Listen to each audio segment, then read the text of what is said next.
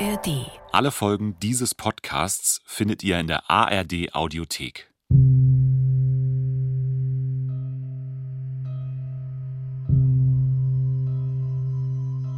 Ich habe von Anfang an immer wieder Red Flags gesehen und da gemerkt, boah, mein moralischer Kompass sagt mir, das geht gar nicht, das geht gar nicht.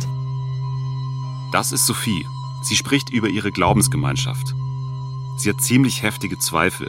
Nur in dieser Gemeinschaft, da weiß niemand von ihren Zweifeln. Weil ich einfach so aberzogen bekommen habe, meine kritischen Fragen zu stellen. Schon eine ganze Weile schwirren diese Fragen in ihrem Kopf rum. Fragen darüber, ob es okay ist, was die so machen. Ist das nicht manipulativ? Ist das nicht undurchlässig? Ist das hier nicht aus den und den Gründen problematisch? Bisher hat Sophie es immer geschafft, ihre Zweifel schnell wieder beiseite zu schieben, sich gegen ihren moralischen Kompass zu entscheiden. Denn ihr wurde beigebracht, wenn du Fragen stellst, dann hat das Konsequenzen. Wenn du zu viel deinen eigenen Gedanken glaubst und denen nachgehst, dass das einfach so ein direkter Pfad in die Hölle ist. Sophie will nicht in die Hölle. Sie hat richtig Panik davor. Aber irgendwann schafft sie es einfach nicht mehr, ihre Zweifel zu ignorieren. Sie werden lauter. Und das macht ihr Angst dass ich nachts nicht mehr schlafen konnte, dass ich aufgewacht bin, dass ich morgens so schweißgebadet und zitternd aufgewacht bin und dass ich auch manchmal einfach so wirklich fertig war. Sophies Gemeinde heißt Shin Shon-ji. Diese Gemeinde ist lange sowas wie ihr Zuhause. Dort hat sie Freundinnen, dort fühlt sie sich geborgen. Im Bibelkurs von Shinchonji hat sie zum ersten Mal das Gefühl, dass sie die Bibel so richtig versteht. Bei Shinjonji gibt es einen Anführer, der heißt Lee Man-hee. Der ist über 90 und verspricht seinen AnhängerInnen nicht weniger als eine neue Welt. In Einheit mit Gott. Denn Shinjonji, das bedeutet auf Koreanisch neuer Himmel, neue Erde. Viele sagen, Shinjonji, das ist eine Sekte. Eine neue Welt gibt es bei Shinjonji nicht umsonst. Die Mitglieder müssen dafür arbeiten. Sehr viel arbeiten. Oberstes Ziel, so viele neue Mitglieder wie möglich gewinnen. Denn nur wer an das Wort Liman Hies glaubt, dessen Seele kann gerettet werden. Um nicht in die Hölle zu kommen, gehen manche Mitglieder über körperliche und moralische Grenzen. Sie lügen, überwachen andere und schauen weg, wenn mutmaßlicher Missbrauch passiert. Und Sophie, die ist mittendrin. Sie gibt der Gemeinde alles, was sie hat. Zu dem Zeitpunkt war ja eigentlich so der Glauben das Wichtigste in meinem Leben. Die harte Arbeit bei Shinchonji laugt sie aus. Irgendwann geht's ihr richtig mies. Und dadurch verliert sie nach und nach ihren Glauben. Und dass ich das, das sozusagen verliere, das war ganz schlimm für mich. Irgendwas beginnt sich in ihr zu verändern. Das spürt sie. Ich habe davor ja richtig gern Bibel gelesen und das Gebet war was, was für mich richtig schön war, aber ich, ich konnte das einfach nicht mehr. Ich habe so Angstzustände bekommen, wenn ich die Bibel aufgeschlagen habe. Und Sophie beschließt, so kann sie nicht weitermachen. Ich bin Emily Glaser. Und ich bin Dennis Müller. Das ist Seelenfänger. Das System Shinchonji. Folge 1. Wir sind wie du. Das ist die dritte Staffel von Seelenfänger. Diesmal geht es um die koreanische Endzeitbewegung Shinjonji.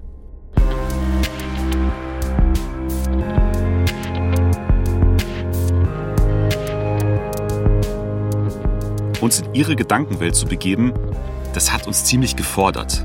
Denn Shinjonji ist ein undurchsichtiges System. Die Gemeinschaft benutzt falsche Namen und Tarnorganisationen, um die Menschen zu täuschen. Die Mitglieder sprechen in Metaphern und Rätseln. Um Shinchonji oder kurz SCJ besser zu verstehen, sprechen wir mit AussteigerInnen. The first day of that education, I realized, ah, SCJ is a religious fraud. Wir treffen Menschen, die alles versuchen, um Leute aus Shincheonji rauszuholen. Ich sehe da ganz viele liebe Leute, die da rein manipuliert worden sind und Dinge da aus ähm, tiefster Überzeugung machen. Wir reden mit Gemeindemitgliedern, die auf den neuen Himmel und die neue Erde warten, die ihr Anführer Liman Hee verspricht. So stellen wir uns das vor, dass es ein Einswerden mit Gott sein wird. Und wir gehen an den Ort, an dem alles begonnen hat. Südkorea. Dort ist Shinjonji berühmt und gefürchtet. Da hängt ein rotes Schild mit koreanischen Schriftzeichen und sie sagen, Ja. da steht drauf, Ja. Eintritt verboten. für Shincheonji. Das ist ja genau das, was wir Absolut verboten. In diesem Podcast erzählen wir euch von einer Gruppe, die in Südkorea klein angefangen hat. Heute ist sie auf der ganzen Welt mit Hunderttausenden Mitgliedern. Und wir erzählen euch Sophies Geschichte. Es ist die Geschichte einer Frau, die ihren Glauben verliert. Und was sie damals noch nicht weiß, dieser Verlust, der wird sie retten.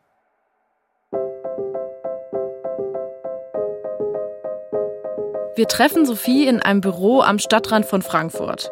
Sie hat blonde Haare und ist mindestens einen Kopf größer als ich. Der Smalltalk mit ihr macht echt Spaß. Sie haut solche coolen Random Facts raus. Wusstet ihr, dass der Mount Everest gar nicht der höchste Berg vom Erdmittelpunkt aus gesehen ist? Ja, der K2. Ich habe das mal Ich gegoogelt. weiß nicht, wie der heißt. Es ist der Chimborazo in Ecuador. so. Glaub, Aber weiter im Text. ja. Sophie erzählt uns von ihrem Sommer im Jahr 2017. Damals ist sie gerade 18 und mit dem Abi fertig. Sie wohnt bei ihren Eltern, etwa eine Stunde von Frankfurt entfernt. In ein paar Wochen fängt ihr FSJ an, in einer Einrichtung für Kinder mit körperlicher und geistiger Behinderung. An einem Tag im Sommer ist sie mit ihren Brüdern auf der Zeil unterwegs. Das ist die Shoppingmeile in Frankfurt. Wie man sich halt die freie Zeit nach dem Abi vertreibt. Und dann wollten die wieder nach Hause gehen. Ich dachte mir so, boah, ich will aber auch noch irgendwas finden. Irgendwas zum Anziehen will ich schon noch finden. Also geht sie alleine weiter, vorbei an den großen Klamottenläden in eine kleine Seitenstraße. Sie läuft da so lang und auf einmal spricht sie jemand an. Der Mann stellt sich vor und er sagt, er sei Theologiestudent. Er erzählt Sophie, dass er eine Präsentation in der Uni halten muss. Und dafür suche er Leute, die sich seinen Vortrag anhören und Feedback geben. Ja, ich ähm, habe halt gedacht, ich bin mal nett. Und ich war eh sehr gläubig zu dem Zeitpunkt. Da habe ich gedacht, gut, mach ich mal mit. Sophie sagt zu. Die beiden verabreden sich am selben Ort, bei einem Bäcker. Und ein paar Tage später treffen sie sich dort, beim Bäcker. Und irgendwie ist es ein bisschen seltsam. Sie sitzen an einem Tisch, aber bestellen nichts. Stattdessen klappt der Typ sofort die Bibel auf und erzählt ihr was von Gott. Und am Ende der Tenor war halt einfach so, ja, Gott ist gut und der Teufel ist schlecht. Gott und die Bibel sind Wahrheit und der Teufel erzählt Lügen. Und Sophie, naja, die findet das Referat nicht gerade sensationell. Drei Minus höchstens. Sie versucht ihre Kritik so nett wie möglich zu verpacken. Seine Bitte war ja, konstruktives Feedback zu geben. Sie sagt dann, dass er gut vorbereitet war und dass er einen roten Faden beim Erzählen hatte. Sie sagt ihm aber auch, dass sie die Sache mit Gott und dem Teufel nicht gerade überrascht hat. Der Mann macht ihr dann einen Vorschlag.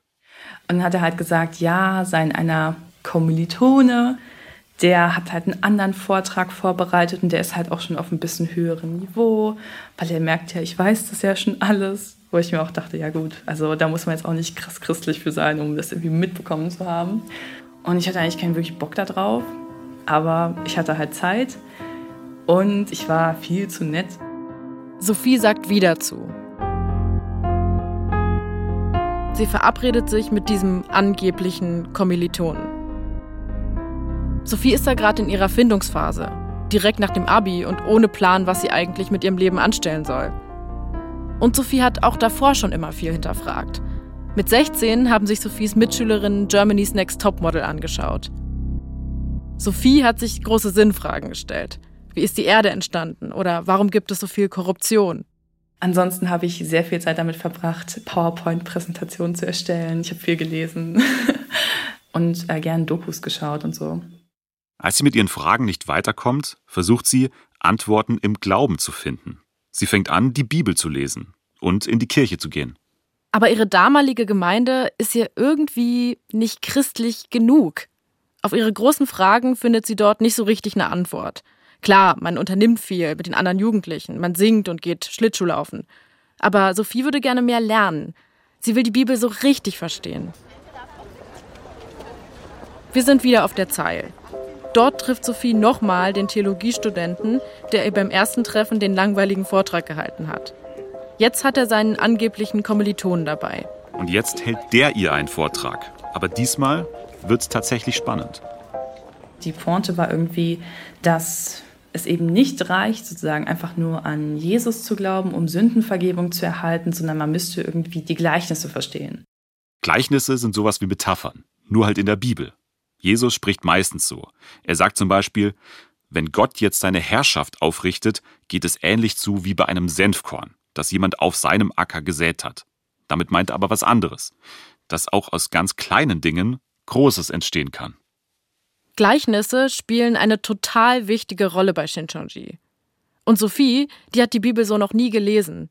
Und der Mann kann ihr plötzlich genau erklären, wie sie die Bibel lesen muss, um die Antworten auf ihre Fragen zu bekommen. Das heißt, wenn du dann auf einmal die Bibel liest, dann denkst du so, boah, krass, das macht ja richtig Sinn, sozusagen. Ich habe den Da Vinci-Code geknackt. Sophie trifft sich dann immer wieder mit den beiden. Und sie freundet sich mit ihnen an. Und dann habe ich halt erzählt, dass ich mich so für Naturwissenschaft und sowas interessiere. Und die Personen waren auf einmal auch super interessiert dafür und dachte so, okay, irgendwie matcht das so.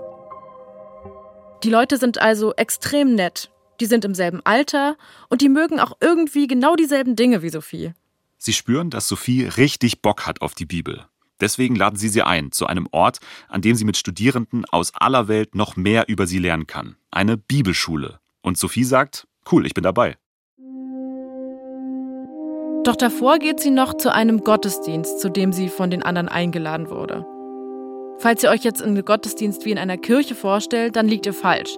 Stattdessen ist Sophie auf der Frankfurter Galluswarte. Sie steht vor einem Haus, unten ist ein Pizzaservice drin und sie geht in den dritten Stock. Da oben sieht's aus wie in einem Büro mit super vielen jungen Leuten drin. Um sie herum stehen ein paar Stühle und Musikinstrumente. An der Wand hängt ein schlichtes Holzkreuz. Und dann geht der Gottesdienst los. Und der ist ganz anders als der in Sophies Dorfgemeinde. Sie singen Worship-Songs, hören eine Predigt, beten das Vaterunser und danach gehen nicht alle nach Hause, sondern es gibt Snacks und man unterhält sich. Ich fand es irgendwie cool und ich wollte auch zu dem Zeitpunkt wirklich Kontakt mit Leuten haben, die auch christlich interessiert sind, weil es für mich ja damals sehr wichtig war. Und das fand ich erstmal cool. Ein paar Tage nach dem Gottesdienst geht die Bibelschule los. Sophie hat ja zugesagt. Als erstes soll sie ein Anmeldeformular ausfüllen. Darin muss sie einen Haufen persönlicher Daten eintragen. Das fand ich schon ein bisschen komisch, weil ich mir gedacht habe, wofür müsst ihr das alles wissen? Aber ich habe halt einfach mitgespielt, wie alle anderen auch. Dann soll sie noch etwas unterschreiben. Und das kommt ihr richtig seltsam vor. Sie müsse innerhalb von sechs Monaten eine neue Person mitbringen. Woher soll ich jetzt wissen, bevor ich überhaupt angefangen habe, mir das anzuhören, ob das was ist, was ich Leuten empfehlen würde? Aber sie unterschreibt trotzdem. Und dann kam die natürlich auch so mit Versen so nach dem Motto so, ja, wer nicht für mich ist, der ist gegen mich und man soll Jesus an erste Stelle setzen und so. Und das hat halt bei mir damals gezogen, weil das halt wirklich so das Schema war, in dem ich halt gedacht habe. Die Begründung, die leuchtet ihr damals ein. Und sie findet die Leute im Bibelkurs alle super nett. Was Sophie damals ausblendet, in dem Kurs sitzt zufällig jedes Mal dieselbe Person neben ihr. Und die hat zufälligerweise genau dieselben Interessen wie sie. Ein bisschen wie damals, als sie das Unireferat feedbacken sollte. Da fanden auch alle plötzlich Naturwissenschaften genauso cool wie sie. Das fühlt sich natürlich erstmal so schön an, wenn du zu einer neue Gruppe kommst und dann das Gefühl hast, so, hey, ich habe hier Anschluss gefunden und ich bin jetzt nicht so ganz allein in dieser Gruppe so und ich habe jemanden, mit dem ich mich verstehe. Aber ich weiß halt wirklich nicht, was davon jetzt ernst war. Oder ob die das wirklich gemacht haben, weil sie das aufrichtig so gemeint haben oder halt eher das, was ich mittlerweile denke, weil das halt eine gute Strategie ist, um Leute mehr einzubinden. Also, Sophie ist gerade fertig mit dem Abi. Sie lernt Leute mit denselben Interessen kennen. Ihre größte Gemeinsamkeit, sie lieben die Bibel. Sie ist also endlich an dem Ort, von dem sie so lange geträumt hat. Sie kann mit Leuten in ihrem Alter die Fragen beantworten, die sie schon so lange beschäftigen. Was Sophie zu diesem Zeitpunkt allerdings noch nicht weiß, diese Bibelschule, die sie da besucht, ist eine Tarngruppe. Und die Leute, die sich mit ihr anfreunden, die brauchen gar keine Hilfe bei Unireferaten. Die sitzen nicht zufällig neben ihr oder haben auch nicht zufällig dieselben Interessen. Die sind Teil eines Systems. Und das heißt Shinchonji. Shinjonji ist eine sogenannte Endzeitbewegung. Die Mitglieder glauben, dass die Welt untergeht. Die Welt, wie wir sie kennen. Die Apokalypse überleben nur die Mitglieder von Shinjonji. Der Rest kommt in die Hölle. Und sie glauben daran, dass ein koreanischer Mann der Prophet dieser Endzeit ist. Und der heißt Lee Man-hee. Lee Man-hee, der Chef von Shinjonji. Der ist über 90 Jahre alt und der behauptet, dass er noch ewig lebt, weil er unsterblich sei. Ein paar Jahre zuvor kriegt ein Mann in Frankfurt einen Anruf. Es ist 2014 und eine Frau ist am Telefon. Ich weiß noch, dass damals eine sehr aufgeregte Mutter mich angerufen hat und gesagt hat, meiner Tochter geht's nicht gut, wir entfremden uns total und ich habe den Eindruck, die ist in irgendeiner Gruppierung. Eine Gruppierung. Er fragt sich, welche das sein soll. Eigentlich kennt er sich ganz gut aus in dem Bereich. Und dann hat sie mir so Dinge erzählt, dass sie nicht genau weiß, was da eigentlich los ist, dass die Tochter auch nichts mehr erzählt. Bis jetzt war sie immer sehr offen und so. Und das Ganze wurde irgendwie relativ abenteuerlich, sodass ich selber auch ziemlich lang recherchieren musste und gucken musste, um was für eine Gruppierung handelt es sich eigentlich. Der Mann, der da spricht, ist Oliver Koch. Er ist evangelischer Pfarrer und Weltanschauungsbeauftragter der Landeskirchen in Hessen. Nachdem er mit der Frau telefoniert hat, ist Oliver Koch erstmal ratlos. Er fängt an zu recherchieren und fragt ein paar KollegInnen. Und es meldet sich tatsächlich ein Kollege aus Berlin. Der sagt, er hätte einen ähnlichen Fall gehabt. Und es könnte sich dabei um eine neureligiöse Gruppierung aus Korea handeln. Mittlerweile ist Oliver Koch sowas wie der Shinjonji-Experte in Deutschland. Bis heute hat er schon hunderte Menschen beraten. Angehörige, AussteigerInnen und es werden immer mehr. Ich treffe Oliver Koch in seinem Büro in Frankfurt. Wir sitzen jetzt in dem Raum, in dem er normalerweise Beratungen macht. Er ist um die 40, er hat graue Haare und ist sehr aufgeschlossen. Man kann sich vorstellen, dass sich Leute ihm gerne anvertrauen. Ich zeige ihm ein Video. Das gibt's auf YouTube und heißt Die feierliche Aufführung der 100.000 Abschlussfeier der Shinchonji-Kirche Jesu. Haben Sie ein Netz hier? Äh, ja, ich habe. Oder ist es gespeichert? Ah, okay, perfekt. Ja. Ah, doch, da ist ein Timestamp drin. Mhm. In dem Video feiert Shinchonji 100.000 neue Mitglieder. Also angeblich. Man sieht ein Stadion mit vollen Rängen. In der Mitte auf dem Rasen stehen hunderte Menschen in Reih und Glied. Die tragen alle Absolventenroben, wie beim Uni-Abschluss. Das ist was Typisches. Also als wir damals in Korea gewesen sind, hieß es auch irgendwie, das ist eine typische Shincheonji-Veranstaltung. Da treffen sich Zehntausende, Hunderttausende farbenfroh, geistert sozusagen ihrem verheißenen Pastor der Endzeit zujubeln. Der verheißene Pastor der Endzeit. Damit meint der Liman Hee. Der ist auch da. Er trägt einen weißen Anzug, steht hinter einem Pult und hält eine kurze Rede.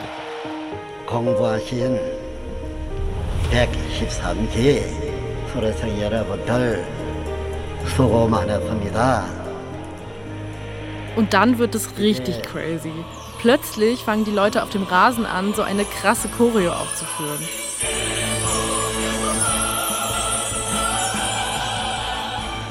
Die tanzen perfekt synchron, vermutlich besser als viele Tanzgruppen. Die wirbeln dabei bunte Tücher herum und im Hintergrund knallen Feuerwerkskörper. Also es ist im Endeffekt irgendwie eine riesengroße Show. Was natürlich, wenn man jetzt aus der Perspektive der einzelnen Mitglieder sich anguckt, eine ganz geschickte Sache ist, weil es natürlich zur Identifikation dient.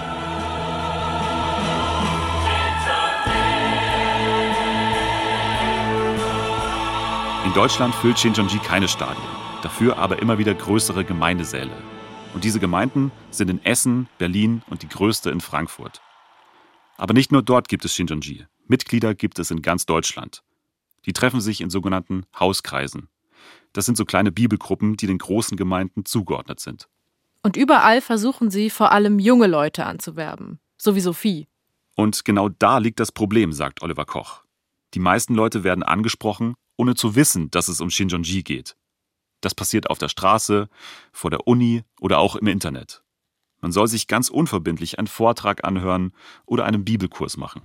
Random Fact: Ich habe auch auf einer christlichen Dating-Plattform recherchiert. Himmlisch plaudern heißt die. Und dort auf der Homepage gibt es sogar ein Banner, das vor Shinchonji und seinen Anwerbetaktiken warnt. Wenn man dann hineingeraten ist und das weiß, dann berichten Aussteigerinnen und Aussteiger und Angehörige immer von Manipulationstaktiken. Sie berichten davon, dass sie einem großen Druck ausgesetzt sind innerhalb dieses Kurses. Sie berichten davon, dass ihnen nahegelegt wurde, mit Kritikerinnen und Kritikern nicht zu sprechen, also sich nicht kritisch zu informieren, oftmals den Angehörigen und dem sozialen Umfeld, Freunden, Familien und so weiter gar nicht zu sagen, wo man eigentlich ist, weil man da nur Kritik erntet. Sophie sitzt ein paar Tage nach dem Gottesdienst im Bibelkurs. Die anderen, die mit ihrem Kurs sind, sind auch jung und irgendwie alle auf einer Wellenlänge. Sophie fühlt sich sehr wohl in der Gruppe. Doch irgendwann erfährt sie, dass manche Leute den Kurs gar nicht zum ersten Mal machen.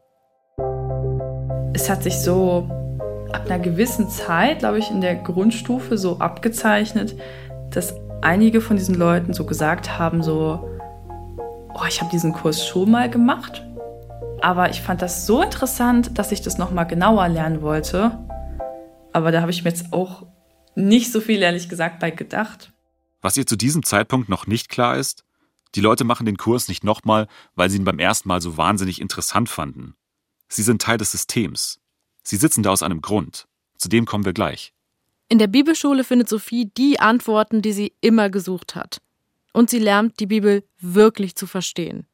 Das Belohnende an diesen Gleichnissen ist aber halt eben, dass zum Beispiel diese Geschichte von Adam und Eva, die, wenn man sie halt eben wortwörtlich liest, nicht so viel Sinn macht für einen aufgeklärten Menschen. Auch ganz viele andere Sachen in der Bibel nicht so viel Sinn machen. Für Shinchonji ist praktisch alles ein Gleichnis. Nichts ist wortwörtlich zu verstehen. Zum Beispiel die Geschichte vom Sündenfall. Ihr wisst schon, Adam und Eva und der verbotene Apfel die Kosten vom Baum der Erkenntnis.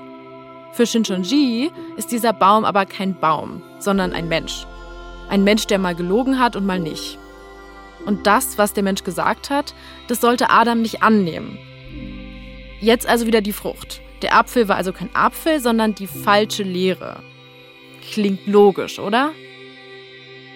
Geht so.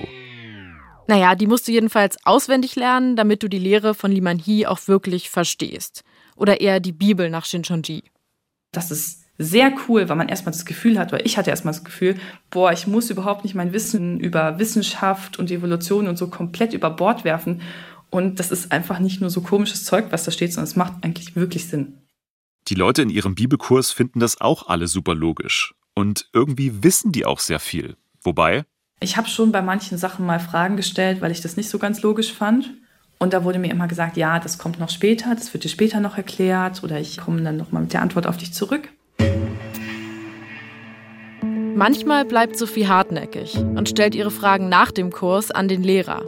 Und die Frau, die in jeder Bibelstunde neben ihr sitzt, bleibt dann auch jedes Mal länger. Und die wirkt dabei ziemlich genervt. Ich habe gesagt, geh einfach vor. Also, du musst ja nicht mit mir zusammengehen. Ich habe das ja nicht verstanden so. Also du musst ja nicht hier bleiben. Ist alles gut, wenn du was zu tun hast. Aber die Frau geht nicht. Sie wartet auf Sophie und begleitet sie noch bis zur Bahn und fragt sie, ob irgendwas unklar war, ob sie sich wohlfühlt, als wäre sie ihre beste Freundin. Erst viel später versteht Sophie, ihre neue Freundin war auf sie angesetzt. Das war nicht nur bei ihr so, sondern alle Neuen im Kurs wurden ohne ihr Wissen von einem Shinchonji-Mitglied betreut und überwacht. Die Leute, die auf die Neulinge angesetzt sind, nennt Shinjonji Blätter. Und die Anfänger nennen sie Früchte. Jedes Blatt kümmert sich um eine Frucht und versucht, Infos über sie zu bekommen. Blätter, Früchte, die Bezeichnungen kommen natürlich wieder aus der Bibel. Sophie macht zu dem Zeitpunkt ihr FSJ. Sie arbeitet 40 Stunden in der Woche in einer Einrichtung für Kinder mit Behinderung. Gleichzeitig geht sie viermal in der Woche in den Bibelkurs. Es wird immer schwieriger für Sophie, das alles unter einen Hut zu bekommen. Sie ist ständig unterwegs, kommt erst spät abends heim und muss dann auch noch ihre Bibelhausaufgaben machen. Also ich war da oft schon bis elf, zwölf und bis ich zu Hause war, war halt oft zwölf eins. So, und du musst ja noch diese Aufgabenblätter machen. Zu jedem Gleichnis gibt es im Bibelkurs Aufgabenzettel für zu Hause. Und dann noch richtig viele Tests. Die Antworten für die Tests werden einmal an die Tafel geschrieben und müssen dann Wort für Wort auswendig gelernt werden. Und das war dann halt schon schwierig, das alles zu lernen. In der Zeit, weil man ja eigentlich nicht mehr groß Zeit hatte. Der Rat eines Mitglieds, lern doch einfach in der Bahn. Wurde mir dann auch empfohlen von meiner Missionarin, dass ich mir das alles einsprechen soll auf mein Handy, die ganzen Fragen und Antworten, und mit dann Dauerschleife anhören soll. Das habe ich auch gemacht. Sophie lernt jetzt also die Antworten auswendig. Sie hört sie sich in der Bahn an, schreibt Tests, macht Arbeitsblätter und sie lernt, die Bibel richtig zu deuten. Also nach deren Verständnis richtig zu deuten. Sie lernt dabei auch eine Sache, die sie irgendwie nicht loslässt. Nämlich, dass nur diejenigen errettet werden, die die Lehre auch wirklich verstehen. Und Sophie denkt, das können ja gar nicht alle Menschen, also die Lehre intellektuell begreifen. Sie denkt dabei an die Kinder mit Behinderung, die sie bei ihrem FSJ betreut. Haben die dann keine Chance auf den Himmel? Also ich habe halt auch relativ schnell dazu Fragen gestellt und gefragt, ja, wie können die denn davon lernen oder wie sollen, also ich habe ja gesagt, ja, Jesus wollte doch eigentlich alle Leute erreichen. Warum wird uns dann gesagt, es wird ja einem auch dann relativ schnell gesagt, dass man auch selbst missionieren soll. Warum sollen wir dann nur irgendwie Studenten nehmen und Leute, ihr sagt ja, man sollen gut lernen können, aber es ist nicht total unfair. Die Zweifel begräbt sie erstmal wieder. Und ein paar Wochen später steht Sophie auf der Zeil. Wie damals der Typ mit dem Unireferat. Aber jetzt will sie mit anderen über die Bibel sprechen. Wir haben gehört, dass Shinjonji auch auf Social Media Mitglieder rekrutiert.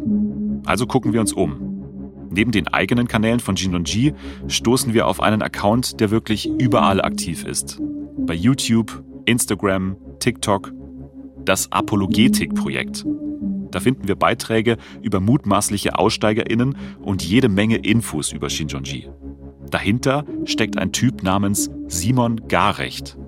Ich bin eigentlich nur ein ganz normaler Typ von nebenan. Also deswegen finde ich das halt manchmal so aberwitzig, dass ich jetzt in den Augen von so einer Gruppe so einer der gefährlichsten Menschen Deutschlands bin. Sein Instagram-Kanal teilt Dokumente und Berichte. Laut Simon offizielles Material von Shinchonji. Auf YouTube ist er auch ziemlich aktiv und streamt lange Diskussionen und neue Erkenntnisse über Shinchonji. Und zwar sehr detailliert. Hier ist Simon, euer Investigativreporter. Ich stehe hier vor dem ehemaligen Gebäude von Shinchonji. Simon Garecht ist 29 und Pastor bei einer Freikirche in Stuttgart. Er ist sowas wie der Erzfeind von Shinchonji. Wir wollen wissen, wo er seine Informationen her hat und warum er von Shinchonji so besessen zu sein scheint. Also schreiben wir ihm eine Direct Message und vereinbaren ein Treffen. Wir schicken unsere Kollegin Tiana Soric bei ihm vorbei, in eine Altbauwohnung in Stuttgarter Bestlage. Ein stylischer Typ macht die Tür auf. Braune Haare, Bart, Jeans und T-Shirt. Ich weiß gar nicht mehr, wann genau wir verabredet sind. 9.30 Neun Uhr, okay. Sie gehen rein und er bringt Kaffee. Und er serviert ihn in einer ganz besonderen Tasse. Da ist nämlich ein Bild drauf. Eins von Lee Man-hee, also vom Chef von Shinjonji. Über dem Bild steht eine Schrift im Stil von diesen Schaftassen, die ihr vielleicht noch von früher kennt. Da steht, außer mir sind alle doof. Und daneben Gott doof und Bibellesen doof. Aber wie kommt jetzt eigentlich ein Pastor aus einer freikirchlichen Gemeinde in Baden-Württemberg dazu, auf einem Insta-Kanal über Shincheonji zu berichten? Irgendwann hatte sich einer bei mir gemeldet und hat mich gefragt, ob ich immer noch in der Kirche bin in Stuttgart und ob er da mal vorbeikommen kann. Simon lädt ihn zu einer WG-Party ein. Aber das war's auch erstmal. Und zwei Jahre später organisiert der Typ dann in einer anderen Gemeinde eine Osterfreizeit.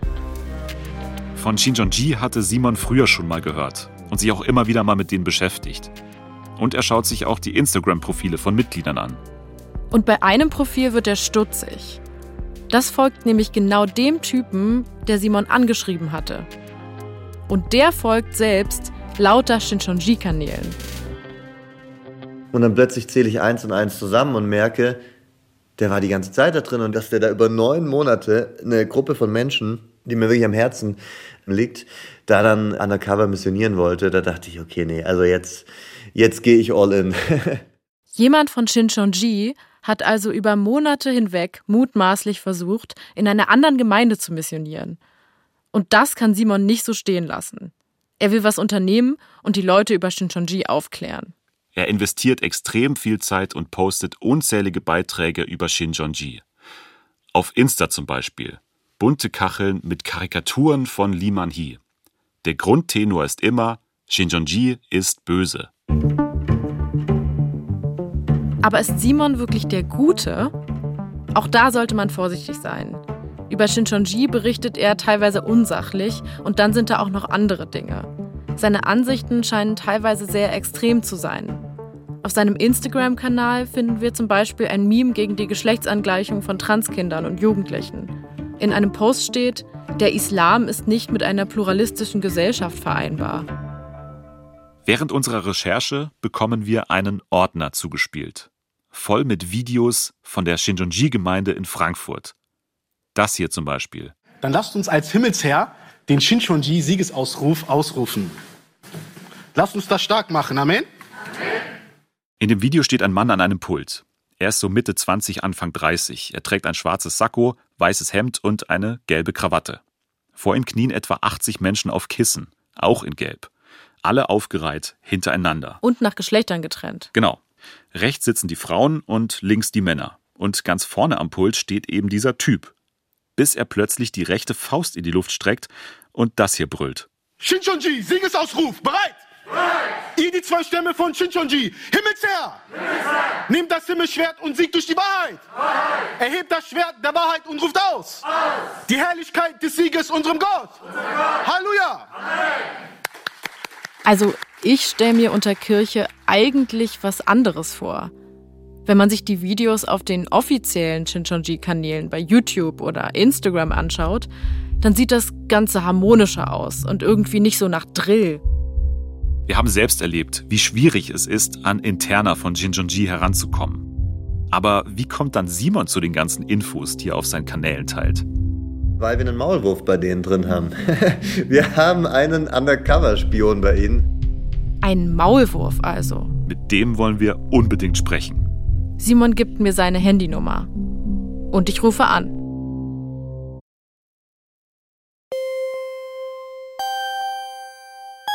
Das war Wir sind wie du. Die erste Folge von Seelenfänger, das System Shincheonji. Ich bin Emily Glaser. Und ich bin Dennis Müller. Weiterführende Links und Infos zu den Inhalten findet ihr in den Show Notes. Und wenn euch die Folge gefallen hat, dann empfehlt Seelenfänger weiter und gebt uns gerne ein paar Sterne. AutorInnen Sabrina Höbel, Nico Kappel, Tiana Soric, Julius Bretzel und wir. Komposition und Sounddesign Julius Bretzel. Cover- und Grafikdesign Julia Bochnik und Hanna Wiesner. Ton und Technik Susi Harasim. Regie Susi Weichselbaumer. Redaktion Tillmann Kleinjung und Till Ottlitz. Ein besonderer Dank geht an Lea Utz und Veronika Wawacek. Seelenfänger, das System Shinchonji, ist eine Produktion des Bayerischen Rundfunks 2023. Stell dir vor, niemand glaubt dir. Deine Wahrheit halten alle für verdächtig oder unglaubwürdig. Und du weißt, selbst wenn du am Ende doch noch recht bekommst, der Zweifel an deiner Version der Geschichte wird womöglich für immer bleiben. Unter Verdacht. In der siebten Staffel des erfolgreichen Bayern 3 True Crime Podcasts sprechen Strafverteidiger Dr. Alexander Stevens und Bayern 3 Moderatorin Jacqueline Bell über neue spannende Kriminalfälle. Diesmal geht es um Menschen, die unter Verdacht geraten sind. Zu Recht oder Unrecht. Wer ist schuldig? Wer lügt? Wer sagt die Wahrheit? Und werden am Ende immer die Richtigen verurteilt? Echte Empfehlung. Bayern 3 True Crime unter Verdacht. Findet ihr in der ARD Audiothek und überall, wo es Podcasts gibt.